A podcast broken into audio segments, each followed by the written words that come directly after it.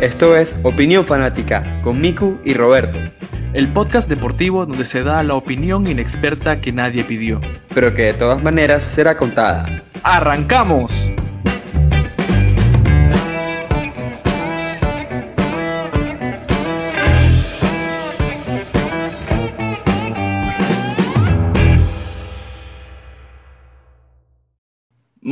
Inicio de semana, Opinayers. Arrancamos esta belleza de semana con el episodio número 12 de Opinión Fanática. Con ustedes el único, inigualable y el de siempre, Miku, junto a el a veces intenso, irritable y no tan pana, Roberto. Roberto, ¿cómo estás el día de hoy? ¿Qué tal, Miku? El único, inigualable Miku que no pega ni una predicción. El mismísimo está aquí con nosotros en Opinión Fanática. Eh, feliz de arrancar el episodio 12, Miku. Sí, me doy cuenta que vienes con muchos ánimos porque de una vez empiezas con ese, ese, ese tira y afloja que, bueno, Yo no he dicho no nada que genera- no sea no- verdad. no- nunca termina bien. Juego de manos, juego de villanos, como dicen. Pero bien, pero bien. Eh, un fin de semana interesante con coronaciones a nivel europeo, ¿no? Vimos que se coronó el Inter en la gran Serie A. Pero quieres hablar de la Serie A cuando pasó algo mucho más extravagante esta semana. Tuvimos que en la Eredivisie, una de las verdaderas top leagues de Europa, también tuvo campeón con el gran Ajax de Ámsterdam. Pero adivina qué, ese gran Ajax de Ámsterdam lo eliminó el que está de séptimo en la Serie A de Europa League. Así que, ¿dónde está tu gran Ajax de tu liga, de tu Eredivisie? A ver, el Ajax por lo menos llegó más lejos que el Inter en competiciones europeas, así que hay que ver Bueno. cómo se hace la Bueno. balanza en este caso. Pero entonces la Roma que está de séptima en la Serie A eliminó al Ajax, entonces, ¿cómo funciona esto? Yo votaría que porque la Eredivisie es mejor que, que la Serie A. Ya, Listo. Ya, ya hasta, hasta, llega- hasta ese extremo no llega mi poco convencimiento con la Serie A. Creo que te estás yendo Ok. en extremo ahí. Ok, pero bueno, bueno, ahí, una noticia ahí para, de entre, de- ¿cómo, ¿cómo es que fue? La de, de Areboca. claro, claro, una entradita, un, un entre. Exacto, ahí nada más para traer las noticias frescas que, de lo ocurrido este fin de semana. Pero bueno, este domingo tuvimos la tercera carrera de Fórmula 1 de la temporada. Quisiera arrancar con eso. Eh, como dije, la tercera carrera en Portugal, en Portimao, el Grand Prix de Portugal, el tercer round de esta gran temporada. Ah, ok, es que estás esperando que yo diga algo ahora. Sí, bueno, como, como tú decías, es que no sé, tu, tu, tu silencio estuvo como muy, como con ganas de decir algo más, como un boom, un último punch. No, Pero sí, Roberto. la introducción, hermano, para que pudieses ok. conversar. Está bien, pero sí, el circuito internacional de Alga- Algarave, creo si no me equivoco, Algarave o Algar- Algarve, muy portugués para mi gusto, pues tuvo a los 20 mejores corredores del mundo. Debatible. Em, bueno, sí, si vamos a empezar a hablar mal de Mazepin y Stroll, pues sí, pero, pero bueno, por, lo, por el momento la Federación Internacional de- Automovilismo los considera como los 20 mejores corredores a máxima velocidad del mundo. Vamos a Esa es otra cosa. Esa es otra cosa. Eh, bueno, Roberto, yo creo que primero hay que empezar hablando, no sé si quieres hablar de las prácticas, si quieres hablar de la clasificación, que creo que la vimos de una manera muy intensa, o quieres terminar y empezar una vez con la carrera. No sé cómo quieres empezar este segmento de Fórmula 1. Bueno, creo que la clasificación realmente no tuvo mayor sorpresa, aparte de Daniel Ricardo que quedó fuera en el Q1, quedó en el puesto 16 para arrancar la carrera. Creo que eso fue lo más alarmante de esta temporada, si lo queremos poner así, porque Sí, por el resto, por el resto Lo fue vimos muy mal. sí, eso, lo sentimos y lo vimos demasiado mal. un poco triste. Pero por el resto creo que no hubo nada fuera de lo común, ¿no? Tuvimos a, a los Mercedes y Red Bull dominando desde la práctica. Eh, Ferrari estuvo entre los primeros 10 para arrancar. Y los Haas de últimos. O sea, no, no hubo nada fuera de lo común realmente en la clasificación. Y la carrera, no, no sé qué perspectiva tendrás tú de la carrera. No estuvo mala, pero está lejos de ser comparable con, buena, por lo menos con lo que tuvimos en Bahrein y en Imola. Creo que fue una carrera relativamente regular, sin mayor sobresalto, sin. No sin emoción, porque siempre da emoción, pero nada, estuvo bien básica. Estuvo la pelea por el top 3 allí, pero no hubo así una batalla, por decir que en los puestos de abajo, entre los puestos medios, no hubo nada así, wow.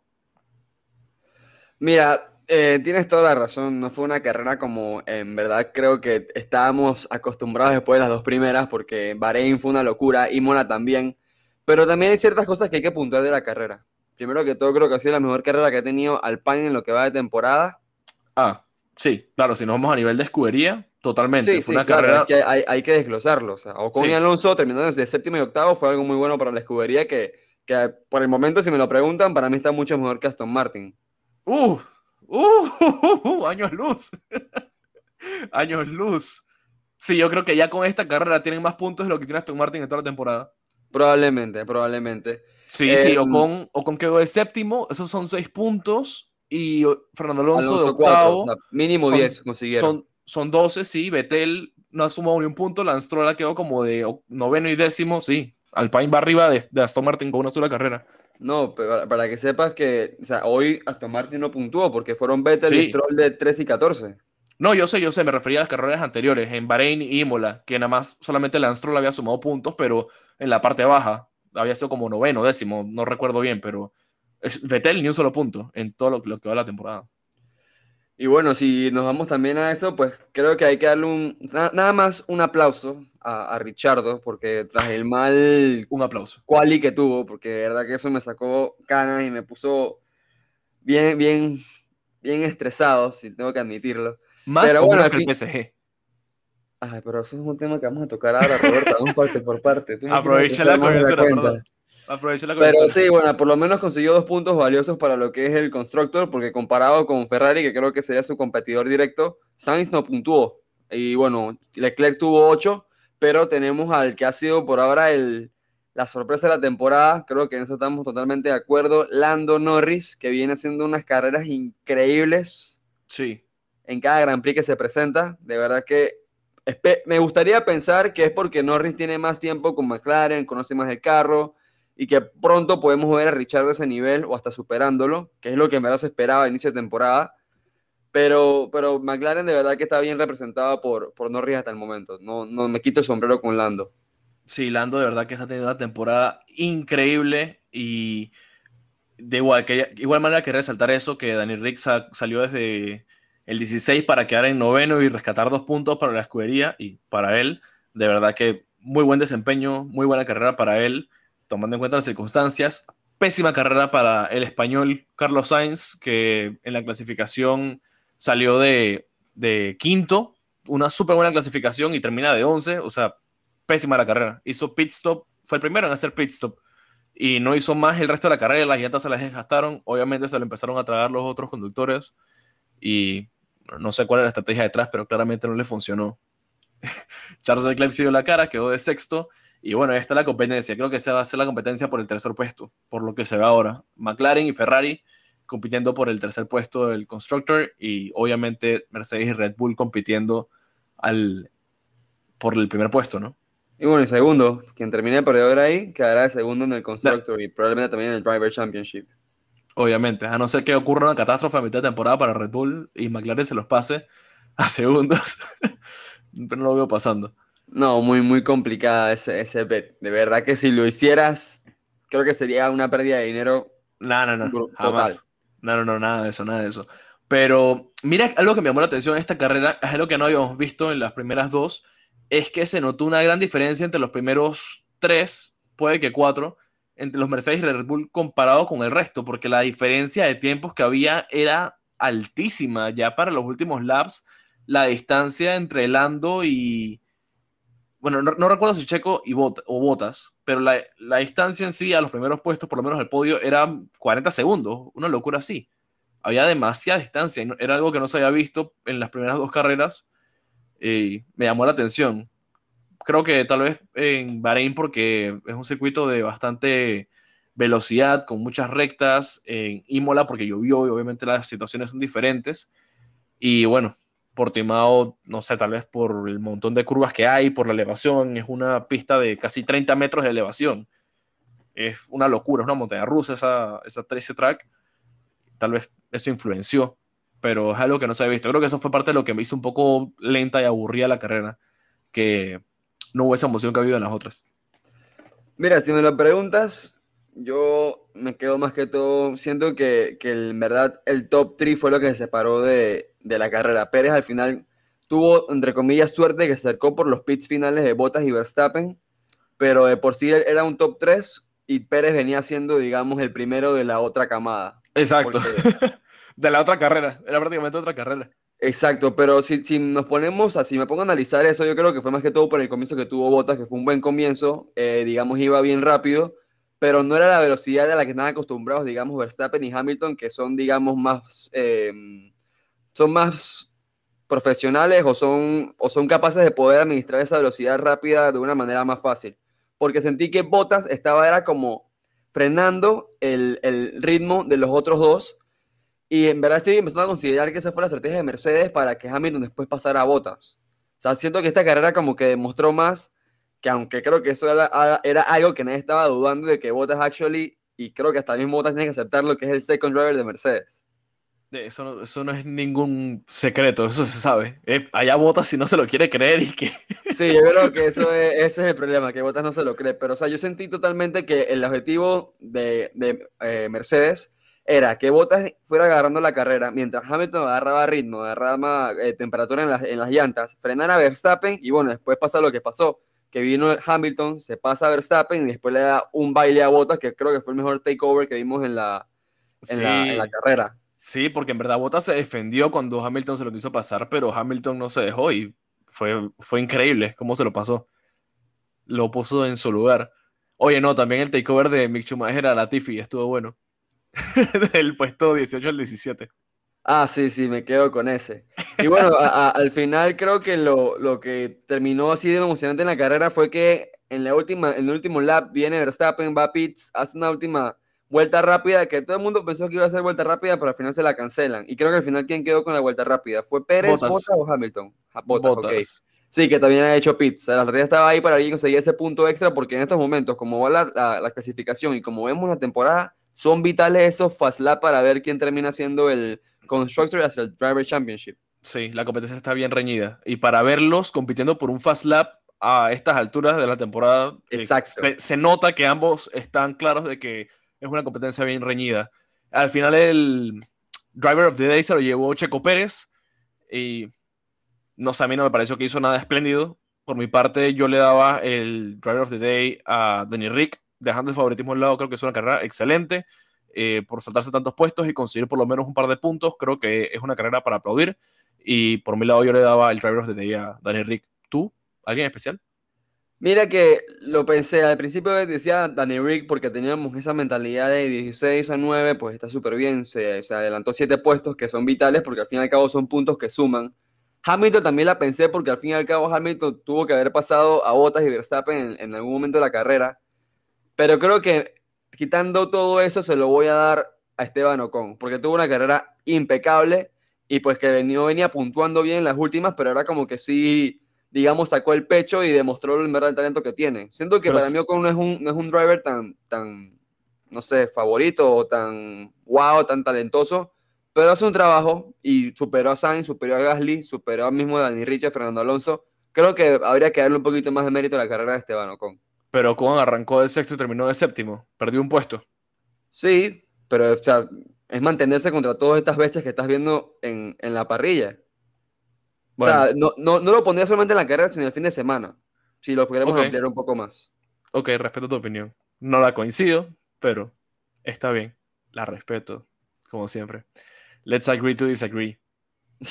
eh, ¿Y no pegaste ninguna predicción en Fórmula 1? Muy bien. Bueno, tenía las esperanzas muy altas. Primera carrera que termina Mazepin. Un milagro, un logro. Había confiado en él. La carrera eh, había confiado en el Farromeo y bueno, Kimi no me dio la confianza. Giovinazzi lo intentó y tampoco pudo. Danny Rick, bueno, ya vimos lo que pasó en el quali. Desde que vi el quali, para mí a peligrar ese, ese pick que había hecho. Y para finalizar, pues le di la confianza a Checo Pérez y no sé qué, qué pasó ahí. Checo estuvo, estuvo cerca, cerca, estuvo lejos, estuvo cerca, estuvo lejos, pero bueno, estuvo, eh, fueron casi mis predicciones, si lo queremos poner así. Aunque no sume nada, fueron casi, o sea, no estuve tan, tan caído de la mata, como dicen. Bueno, Lo que sea que te haga sentir mejor, mi estimado. Sí, a estas alturas eso es lo que tengo que hacer. Es como tu reconforto. Ay, no. Bueno, creo que todo por Fórmula 1 promelado. ¿Algo más tú? ¿O pasamos No, yo también. Si quieres volver a, a, tirar eso de que no agarre ningún pick, pues bueno, sí, para que la gente como que le quede claro. pero ya a este punto ya me, me quitaste la moral y todo. bueno, vámonos entonces a fútbol, que tenemos bastante temas por allá que conversar. Y bueno, Roberto, entramos al momento en los 90 minutos del deporte más hermoso del mundo, el fútbol, la pelota es redonda, el planeta también, planeta fútbol. A ver, tenemos esta semana lo mismo de la mayoría de las semanas que está a punto de acabarse, a punto de culminar. Esta semana tenemos a los finalistas de la orejona, la famosa UEFA Champions League, y entonces también a los finalistas de la no tan aclamada, pero igual relativamente interesante, Europa League. ¿Qué opinas al respecto? Así es, ya esta semana nos viene la vuelta de las semifinales de ambas competiciones y vamos a sacar a los finalistas para la respectiva copa. Y bueno, no hay nada definido, excepto en un partido ahí de Europa League, que ya está más que liquidado. Vamos a pasar para allá después. Primero vámonos con la Champions. Primer partido de esta semana, el Manchester City recibe al Paris Saint-Germain. El City tuvo una victoria importantísima de visitante en París de dos goles por uno. Entonces, no hay nada sentenciado. Aún está bien abierta la llave, pero es un resultado muy bueno que sacó el City. Entonces, creo que este viene siendo un partido que el City debe jugar a lo que sabe, que es a tocar el balón, a tenerla, a controlarla. Y, listo, eso es lo que tienen que hacer. Y eh, el City va a ganar. O sea, jamás voy a ir en contra de mi equipo. Tú jamás vas a ir en contra del PSG. Es obvia la predicción que vamos a poner ahí. Pero es lo que digo. Mis opiniones con respecto al partido pasado quedaron plasmadas en el live. Pueden pasar por el IGTV con mucho gusto y pueden escuchar nuestras opiniones de cada uno al respecto de lo ocurrido. Pero para este partido es sencillo. Es un esquema. El City jamás se va a replegar atrás el City no va a esperar a que el PSG lo ataque. Espero que no salga jugando tan mal como salió jugando en el primer, en el primer tiempo del partido pasado. Pero igual, el City no es que se va a echar atrás y va a esperar que el PSG venga y que va a echarse toda la defensa, no. El City va a jugar su partido normal, va a seguir atacando. Probablemente no adelante tanto las líneas como acostumbra, pero va a ser un partido, como digo, va a salir a controlar el balón y a jugar a lo que sabe. Ok, ok. Voy a iniciar mi, mi análisis con una frase muy importante que es la frase que me ha identificado toda esta temporada como parisino. Y creo que te la conoces muy bien. Rebons plus Grant. No hay ningún escenario en el que esta frase no pudiera estar más ejemplificada. Semifinales de visita, que ha sido, digamos, la mejor temporada del PSG en visitante en muchos años en la Champions, demostrando en Old Trafford, el Teatro de los Sueños, Camp Nou, para muchos uno de los estadios más importantes del mundo, y en el Allianz Arena, casa del sextuple campeón de todas las competiciones habidas y por haber, de Copa Libertadores, Copa Mundial, Eurocopa, hasta de la NBA, también fue campeón de Bayern Múnich, que logró ahí enfrentar y conseguir una victoria importante. Y bueno, también si nos queremos poner un poquito más eh, e ir al pasado, la última eliminatoria en la cual el PSG se fue abajo, si no me equivoco, fue contra el Borussia Dortmund en el 2019-2020 y lograron remontar con un doblete de Neymar, si mal no me recuerdo. Entonces, yéndonos a esto, yo tengo la esperanza de que nuevamente el factor visita nos va a ayudar. Eh, y quiero, quiero resaltar, me gustaría decir que de esta final, eh, porque para mí esto es una final, sale el, el campeón de la Champions. Creo que son los dos equipos mejores en forma en la competición el City, pues sí, sabemos lo que juega el City. Siento que el, City va a tener que jugar un poquito replegado, no se va a quedar atrás, pero siento que el PC va a salir con una presión muy alta. El segundo enfrentamiento que puede definir la separación, ruptura, opinión fanática. Y sabemos que entonces el martes viene un live bien candente en, en, nuestra página de Instagram debido a esto. Y como tú dices, Roberto, no planeo la verdad decir que, que el PC va a perder, porque para mí no va a perder, va a ganar, va a remontar la eliminatoria Así que aquí tenemos ya el primer desencuentro de, de las, de las eh, predicciones esta semana. Ok. Eh, por raro que, que suene, acuerdo contigo en cuanto a lo que dijiste el planteamiento del partido, que el PSG va a presionar y va a estar ahí porque es lo que tiene que hacer, no le queda de otra. Y el City jamás se va a replegar atrás porque el City no es un equipo que juega así, pero sí va a estar un poco más controlado porque no, no tiene esa necesidad de salir a buscar el gol, que si bien se le da oportunidad y va a buscar el gol por lo menos para tener la tranquilidad y forzar el tiempo extra en, el peor de los casos, pero confío plenamente en el City que va a sacar el partido adelante, va a ganar y concuerdo contigo en que el que gane esta llave, que va a ser el City, eh, va a ganar la Champions. Este es el año de mi equipo. Confío en eso 100%. Consulta, consulta. Eh, estatus de la lesión de Mbappé, que no jugó este fin de semana. Todavía no han dicho nada respecto de nuestro amigo Kylian. Em, pero si no han dicho nada, estoy muy seguro que va a poder ser parte del, del equipo el, por, el, por el bien de tu equipo, esperemos que así sea. Ambos vienen con la moral levantada. Eso de que por el bien de mi equipo no, no quiero eh, depender de un solo jugador, la verdad. No, pero es uno de los jugadores más importantes que tienen. O sea, que es como que le digas al City que no va a contar con Kevin De Bruyne. O sea, no me estresaría porque tenemos a buenas variantes. Que Gundogan ha representado bien cuando Kevin De Bruyne no está, pero igual preferiría mil veces más tenerlo. ¿No es así? ¿Me equivoco? No, pero siento que el, peso de De Bruyne comparado con Mbappé, siento que De Bruyne hace más en el, City que Mbappé en el PSG. Por favor, ¿cuántos partidos no hubiesen ganado si, si Mbappé no volea? No estarían en semifinales ahorita. No estarían en semifinales ahorita si no fuese por Mbappé. Toma eso en cuenta. ¿Cómo que no necesariamente? ¿Quién metió los goles del, PSG? Pero ¿quién hizo los pases? Bueno, pero ¿quién estaba para definir? ¿Cuántos goles no se comió Neymar en, las, en, la, en el partido de, de vuelta? Pero ¿quién dio la asistencia? O sea, también hay que ver la posición de los, de los goles para ver. No, no, ahí sí te fuiste. Si me, preguntas, si me preguntas, creo que el fútbol del, del City pasa todo por, el, por, por De Bruyne. Así que si nos ponemos a siento que el City no tenía un fútbol tan, el fútbol dinámico si no fuera por De Bruyne. El fútbol del City pasa por todos los pies de ese equipo. Que De Bruyne es el que más le mueve, claro que sí, porque es el mejor delantero del mundo, pero es otra cosa. Perde, medio campo, perdón, medio campo. Pero, pero el fútbol del City pasa por los pies de todo el mundo y eso no es ningún nada loco. Lo No, está bien que pase por todo el mundo, pero de tres cuartos, de, el último final de cuarto de cancha no creo que sea de todo el mundo. Siento que es más que todo De Bruyne. Porque la, por la visión que tiene, la presión en los pases.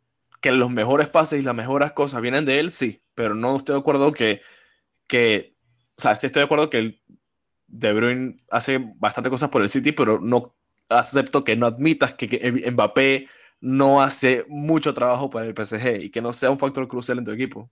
No, sí lo hace, o sea, sí lo hace, pero si, me pones a comparar, siento que el trabajo de De Bruyne es más irrelevante en el City que el de Mbappé en el PSG. De nuevo, let's agree to disagree. Bueno, vamos a hacer algo, vamos a llamar a Pochettino y a Guardiola y le decimos, hey, no pongas Mbappé, no pongas a De Bruyne en el partido que viene el martes, y entonces ahí definimos. Ok, perfecto, me parece bien. Yo llamo a Pep, tú llamas a Pochettino. Dale. Listo, ya ahorita cuando, cuando terminamos de grabar, yo lo llamo. Está bien, me parece excelente. Vamos a pasar al siguiente partido antes de que esto explote. Sí, antes de que se acabe esto, por favor. Eh, Bayern, digo, Bayern, mira tú lo que queda hablando. El Chelsea recibe al Real Madrid. El partido de vida quedó empatado 1 a 1. Esto le da beneficio al Chelsea. Con un 0 a 0 ya clasifica el Chelsea. No lo veo realmente. Como dije la vez pasada, lo vuelvo a repetir, son dos equipos demasiado defensivos, son dos equipos que le falta el gol. Eh, lo ocurrió en el partido pasado. Entonces, mira, te soy muy franco, me iría con un empate de nuevo, pero no creo. No, no lo veo. Me voy por una victoria del Chelsea.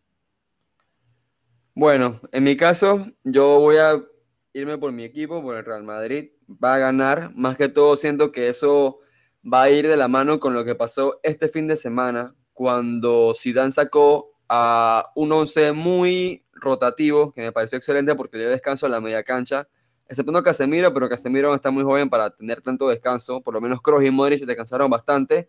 Hazard estuvo bien, la verdad, lo vi muy, muy movido, con ganas de, hacer algo grande, espero que se mantenga con esa motivación y no se lesione este partido contra el Chelsea porque puede funcionar, la verdad. Y no, no veo al, Madrid pasando para el Madrid va a, clasificar. No sé si ganando, no sé si empatando. Yo me voy por una victoria, pero si no, no me sorprendería que un 2 a 2 pasara también en, allá en Saffron Bridge. Pero me voy por la victoria de Madrid. Ok, tú pones victoria. Oh, espérate, es que me, me, con el empate de 2 a 2. ¿Dices que empate o victoria? El Madrid va a ganar. Ok, va a ganar el partido. Si empatara, no me sorprendería que fuera por un 2 a 2 y pasara por goles de visitante. Ok, eh, no, yo, yo pensaba un empate 1 a 1 y tal vez iba a penales y ganar el Chelsea, pero no, no lo veo así. Yo me voy por una victoria en sí del Chelsea. Tal vez un, un 1 a 0, un 2 a 1 podría ser. Eh, bueno, segunda, segunda desacuerdo de. Nada nuevo, momento. nada extraño. Algo que no mencioné en el partido pasado, eh, perdón, en el, en antes con lo del City, es que el City descansó bastante la plantilla este fin de semana. Nada más repitió a cuatro jugadores del partido de Champions. Así que eso es algo a considerar, que tienen la, plantilla bien descansada y lista para el partido. Nada más. Ah, sí. Sí. Déjame cambiar entonces mi pick, ah, porque ya no voy a ah. poner. Ahora voy a decir que gana el PSG. Debería. Eso es lo que voy a decir. Deberías poner que gana el City. Nada más te advierto. Me cambio de que gane el PSG a que gane el PSG. Digo, nada más te lo advierto porque ya tienes tres predicciones en, al hilo perdidas, entonces hasta cuándo vas a coger mal, ¿no? Pero no me importa ser un perdedor contra de que no cambie mis ideales. Está bien. Soy una persona que pone el pie firme. Citando, parafraseando al gran Stephen Covey, eres producto de las decisiones que tomas. Así que no te quejes cuando pierdas la cuarta consecutiva. Pasemos entonces a la hermana menor, Europa League, la Champions Naranja, la Liga de Consolación. ¿Te parece? Dale, me parece excelente. Bueno, en Europa League tenemos dos partidos de semifinales. Eh, uno que ya está prácticamente definido. No, ni siquiera debería jugar el partido de la vuelta porque me parece humillación. Pero hay que jugar la vuelta siempre. Tenemos primero el jueves. Bueno, los dos son el jueves. Perdón. Confusión. Se me cruzaron los cables. Roma-Manchester United. El partido de ida quedó 6 a 2 a favor del Manju. Goleada, goleada en el Old Trafford. Y ahora la Roma recibe al Manju. No, no, tengo nada que decir. Era lo que esperábamos que el Manju ganara. No esperaba jamás semejante goleada. Pero ahí está. Eh, esperaba que el Manju pasara a la final y lo confirmo de vuelta. Creo que el Manju va a pasar a la final. La Roma viene desmoralizada. Eh, perdiendo contra el Sampdoria y el Manju encima viene descansado porque por las protestas que hubo en el estadio no pudo darse su partido contra el Liverpool. Entonces, el Manju tiene todo a su favor y viento en popa para llevarse este partido y pasar a la final de Europa League. Sí, tienes, toda la razón del mundo. Eh, ahí coincidimos porque primero que todo jamás le voy a dar un pick a la Roma menos un equipo de la Serie A, menos que sea un caso muy, muy, muy complicado, que sea jugar, digamos, no sé, el Milan contra el Krasnodar de la quinta división de Luxemburgo. Ese sería un caso muy, muy diferente. Pero sí, el Manju es el favorito, obviamente, para el trofeo y para pasar a la final. Em, creo que ambos estamos de acuerdo que el Manju va a ganar, así que yo iría para irme por un pick así, eh, digamos, no tan abierto, Voy a poner que Manju marca primero. Manju marca primero. Ok, te das por lo segurito, ya tienes miedo y todo. No, pero en el partido la Roma perdió contra la Sampdoria. el Manju está mucho más descansado. Yo estoy viendo la realidad. Ah, no te estás yendo por lo seguro, tienes miedo. Es así de sencillo. Es lo más probable que el Manju marque primero. No, en verdad no es lo más probable. Si me preguntas en verdad y nos ponemos a analizarlo, la Roma tiene que salir primero presionando fuerte. pero yo no creo confío, yo confío en que lo que haga la Roma no va a funcionar y el yo, va a marcar primero. Te soy franco, yo no creo que la Roma vaya a sacarse el jugo en este partido. Digo, en buena teoría deberían hacerlo para demostrar la actitud deportiva y la lucha y pelear hasta el final. Deportivamente hablando deberían hacerlo. Pero estamos hablando que la Roma necesita meterle un 4 a 0 al Manju para poder empatar el global y pasarían por goles de visitante. Eso no va a pasar. A Yo ver, creo le, que... metieron, un 3 a 0 al Barcelona hace un par de temporadas. O sea, a Roma ha hecho ciertas cosas importantes a lo largo de su, de su vida futbolística. Ah, no sé. Yo creo que deben conocer sus límites y deberían enfocarse en por lo menos clasificar a Europa League la próxima temporada, que tan mal allá en la Serie A. Yo no sé si vayan a sacarse el jugo acá. no sé, no sé. Por eso digo, deportivamente hablando, deberían intentarlo, ¿no? No, digo, es, que, es, en ambos lados tienen chance, porque o sea, si nos ponemos a un lado bien extremista, si la Roma lograra hacer la remontada y gana la Europa League, clasifica a Champions la siguiente temporada. Porque en, ambos lados, tanto en la Liga como en, en, Europa League, pues están bien complicados a llegar a la siguiente temporada a competiciones europeas. Bueno, ojalá el Man sería una gesta increíble que le meta un 4 a 0 al, al Manju. Lo hizo contra el Barça, es cierto. Totalmente, totalmente. En Champions le remontó, le puso el 3 a 0. No lo veo pasando, pero sería bien interesante. Yo me voy con más de 2.5 goles, o sea, 3 goles o más. Yo creo que va a haber bastantes goles en este partido, eh, por lo menos por parte del Manju. Vienen descansados, van a liquidar la serie. Eh, así que me voy por eso. Algo más incertero, algo más menos certero. No voy tan a lo seguro como tú. Ay, Roberto. Bueno, si ese pick lo va a perder porque el Manju va a marcar primero y la Roma no va a saber qué hacer y se va a quedar mega replegada. Bueno, así decías el, así decías el pasado que la Roma no iba a meter gol y clavaron dos. Pero vamos, vamos a dejarlo así, tres goles o más. Y en el siguiente partido de Europa League, Arsenal Villarreal. Eh, un partido interesante, el partido de ida estuvo más apretado de lo que pensé. El, Villarreal empezó ganando 2 a 0. El Arsenal metió un gol después. Hubo dos tarjetas rojas. y bueno, la, llave sigue abierta.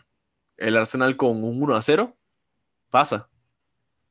Em, igual me voy a ir por una victoria de Villarreal. El Arsenal es demasiado regular, como dije. No, mi opinión no cambia. Ganaron este fin de semana, pero eh, demasiado regular para mi gusto.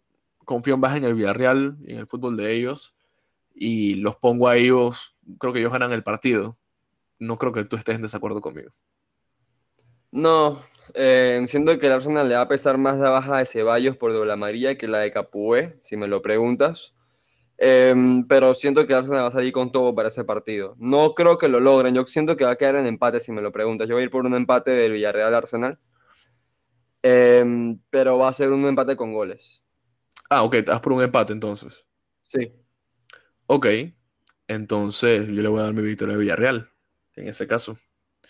Em, este, en verdad me gustaría ver una final inglesa en ambas competiciones. Sería bonito para poder reconfirmar de vuelta que la Premier es la nueva liga de moda, pero lo veo difícil. Yo no creo que el Arsenal vaya a bajarse al Villarreal. Así que yo creo que canto una final Manchester United Villarreal. Y campeón Manju. Bueno, mira, que yo, yo quisiera darle la confianza al, Villarreal si pasa la final. Contra todo pronóstico, pero me le gustaría dársela. Porque siento que se lo merecen. Ha hecho una muy buena temporada el equipo de, de allá de España. Bueno, por méritos, a veces no, no se llegan las cosas, lastimosamente. Si fuera por mérito, creo que el City es el que se la debería llevar, de, se debería dar Champions, ¿no? Digo, si hablamos por mérito, el, City debería ser campeón hoy de la Premier League, pero aún no lo es. Bueno, porque si se hubiese dado el partido hoy, tal vez el Man hubiese podido perder contra el Liverpool y ya se declaraban campeón. No pasó, pero nada. No podemos hablar en, en un futuro desconocido. Vamos a ver cómo se dan las cosas. Capaz sorpresa y pasa la Roma y el Arsenal. Y quedamos aquí los dos como bobos. Con cara de, payasitos. Exacto, como la tuya en tres semanas consecutivas. Eh, ah. lo siento. Normal, como no tienen chance de poder hacer eso, que lo haga, no hay problema. Yo también lo tuve en mi, momento cuando podía andar con, Exacto, ya, así en alto. Después me tocará a mí, quién sabe. Después tengo una mala racha y tengo cuatro seguidas perdiendo. Hay que aprovechar mientras, mientras se puede. Puede ser. El Madrid tuvo un poco de años sin ganar la Champions y después, pap, cuatro en cinco años. Capaz no pasa lo mismo. Listo, listo. Esperemos que no sea así. El Team Rob siempre va adelante. Ok. Bueno, Miku, yo creo que eso era todo por este episodio. ¿Algo más que agregar? No, nada, solamente que no bajen la cabeza con el Team Miku. Hemos tenido semanas complicadas, pero vamos a regresar poco a poco. Estamos entrenando, estudiando para, para regresar a la cima.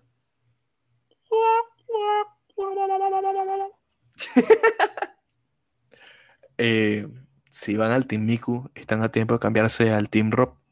No hay ningún inconveniente, solamente los comentarios agregan hashtag Team Rob. Son más que bienvenidos. Salten de ese barco que se está hundiendo. Son más que recibidos. No se vayan para allá. Eh, ah, oye, no quisiera adelantarme, pero ojalá se dé. Estamos planeando algo ahí para, para la final de la Champions. No le dejamos con eso, para que queden picados. Ah, sí, totalmente. Vamos a ver qué sucede. Vamos a ver qué sucede. Ojalá se dé. No, dejemos, no digamos más nada, dejémoslo así. Ojalá se dé lo que estamos planeando. Sería excelente. Ojalá, ojalá, ojalá. Y dejémoslo ahí. Sí, Eh, sí, sí. I- Iba a poner un poquito de spoiler, pero mejor no. No, no, Vamos no. a ver qué sucede. Si sucede, créanme que lo van a saber en la semana. Y bueno, podría ser el, el primer gran collab de opinión fanática. Hasta ahí lo dejamos. Sí, eso- déjalo ahí, déjalo ahí. Podría ser el primer gran collab de opinión fanática. Sería excelente. Ojalá se den las cosas. Pero bueno, creo que eso es todo por el episodio, Miku. Claro que sí. Bueno, Opinayers, nuevamente muchas gracias por escucharnos. Un episodio rápido, preciso y conciso para ustedes. Y nada, esperemos que esta semana tengamos deporte hasta el final. Tenemos también Fórmula 1 a final de semana. Roberto, ¿cuál es el GP que viene bajando? En Barcelona, en España. Ah, la tío, el GP de España. Así que bueno, ya veremos lo que pasa en, en- allá en, en Europa con este GP. Y bueno, hasta, el siguiente, hasta, el siguiente hasta la siguiente semana, muchachos. Me. Gracias, gracias, gracias. Chao.